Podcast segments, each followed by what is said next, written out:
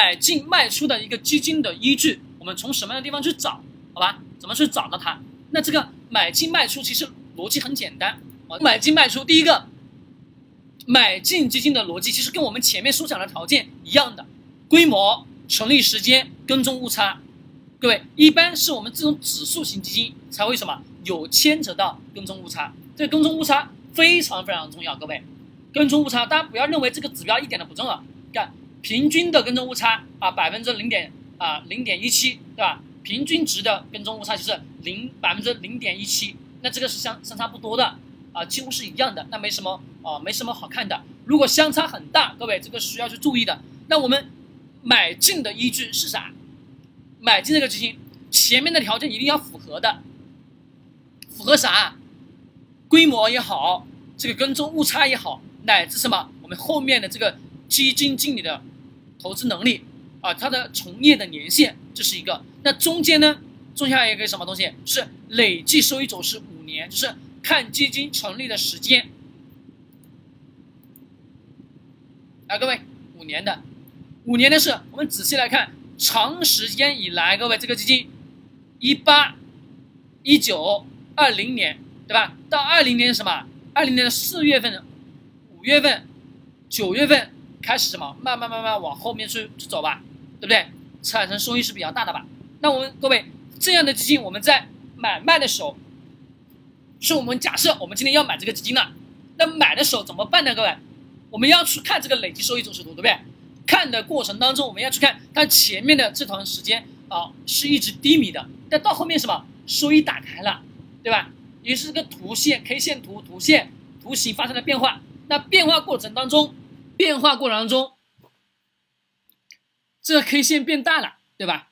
好，我们要知道它从有几年时间才开始去变的，几年时间才开始去变的。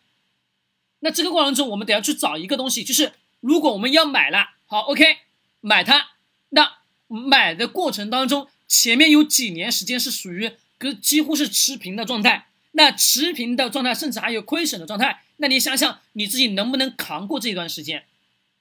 到了两年以后，到第三年的时候，开始什么有大的收益体现，这个基金就是典型的，各位看到没有？五年时间典型的，是不是？到后面就开始有表现了吧？第三年时间，对吧？好，各位。第三年、第四年有有收益表现了，那你想前面的这个时间段你能不能扛得住？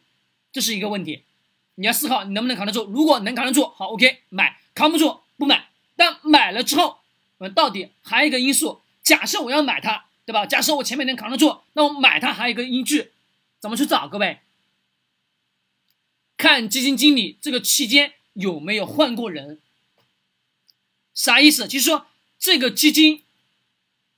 这一只基金在成立至今，一八年到什么？到我们现在的二零二一年这期间有没有换过基金经理人？我们看嘛，这哪个基金啊？富天五零幺零五七，对吧？五零幺零五七，看一下啊，五零幺零五七这个对吧？三年时间到现在百分之两百一十九点九二，好，OK。这个基金期间有没有换过基金经理人？有没有换过？告诉我，你看到是有换过还是没有换过？没有换过吧？是没换过。好，没换过。那好，OK，我前面的这三，哎，哪去了？我前面这两年半。我可以扛得住，那各位，我能不能等待？我等待，懂吗？这是也是什么一种买进的策略方法。来，各位这一段听懂了、听明白了，回复数字八。